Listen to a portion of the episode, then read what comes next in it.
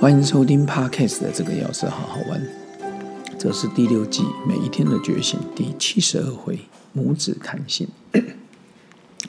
孙悟空七十二变，以前我觉得我也是一个 很创脑袋创意很多的人，但其实感谢我的家庭啊，为什么？因为随着我们年纪越大，其实母子之间相聚的时间越来越少。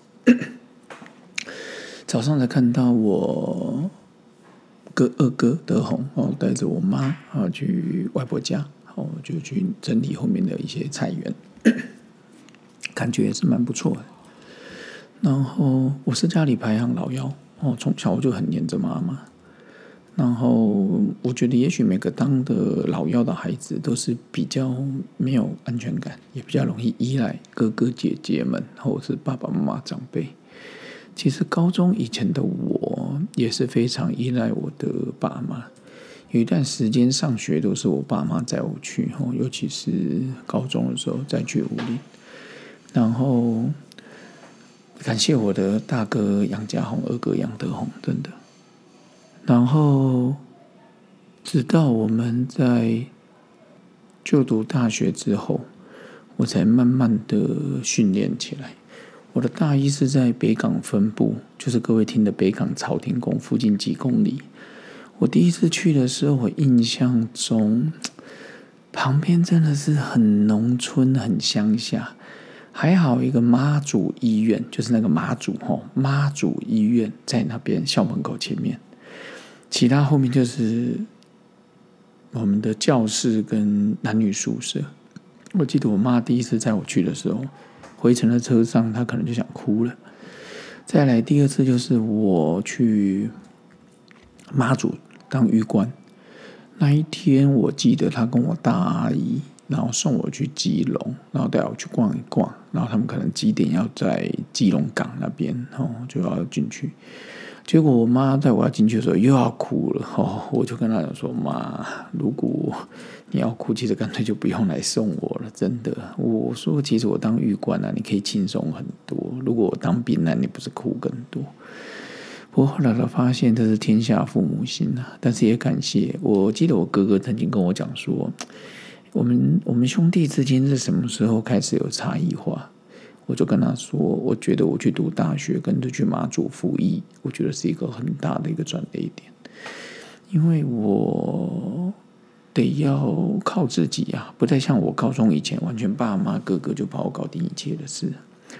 所以回想起今天一个早上，我上班之前，以前道局是没有这样周休二日的，然后连礼拜天也是后来才放，上到礼拜上到六点。我记得以前我们家弟弟。”还在幼儿园的时候，我就会先在我们家弟弟去逛一逛啊，然后或者是带带我妈妈，然后就孩子上学了，我就带我妈去石门水库去逛逛。我那时候也蛮常看到在石门水库蛮常看到连锁药局新之声的老板，嘿，对，他也在那边运动、散步、聊天，运动、散步，然后。一路上可以欣赏，我说你再去石门水库了，然后一路上欣赏一些沿途风景，湖光山色。我还记得那时候我妈常说，她常梦到我爸爸，都是一些开心的梦。所以当时我的体悟就是，其实我的老爸未曾离开，只是用另外一种方式在存在。其实我自己也是为人父好几年，但是在我们不管你现在几岁，在妈妈面前都像个孩子。像我妈针对外婆今年过年前一天离开，我觉得她没有完全的嗯走出来，但是我觉得需要时间然后，然后我看她今天，其实应该是说礼拜天的时候，我哥哥带着我妈妈然后去外婆家，然后那边看一看，我觉得也是一种疗愈啊。所以这几年慢慢才体会到我们的当父母的苦心，然后就像我岳父中秋节前走掉一样嘛。两个，他跟我外婆一样，都是二十年次，就是一高寿年纪，想松寿。但是不管几岁，孩子们总是会有点不舍，也是要学习。然后现在我真的觉得，所有的父母，不要求子女怎么样飞飞黄腾达、事业成功，真能健康、幸福、快乐，那就很好。想起以前去桃园慈济进士堂演讲的时候，国际嗯全国反毒博览会，哎，我就看到一进去就看到左右两边写的非常好，他写的“行善尽孝不能等”。所以还有，嗯，有时候我觉得我们在上班族的，或者你是学生，你真的我有个习惯很好，就是每天打电话跟妈妈啊打打招呼、聊聊天、问候关心。我真的觉得爸妈是天底下最容易哄的大人，但他阿公阿妈也是啊。慢慢体会，然后去做，然后珍惜你跟父母长辈相处时光，那是为人子女最大的幸福。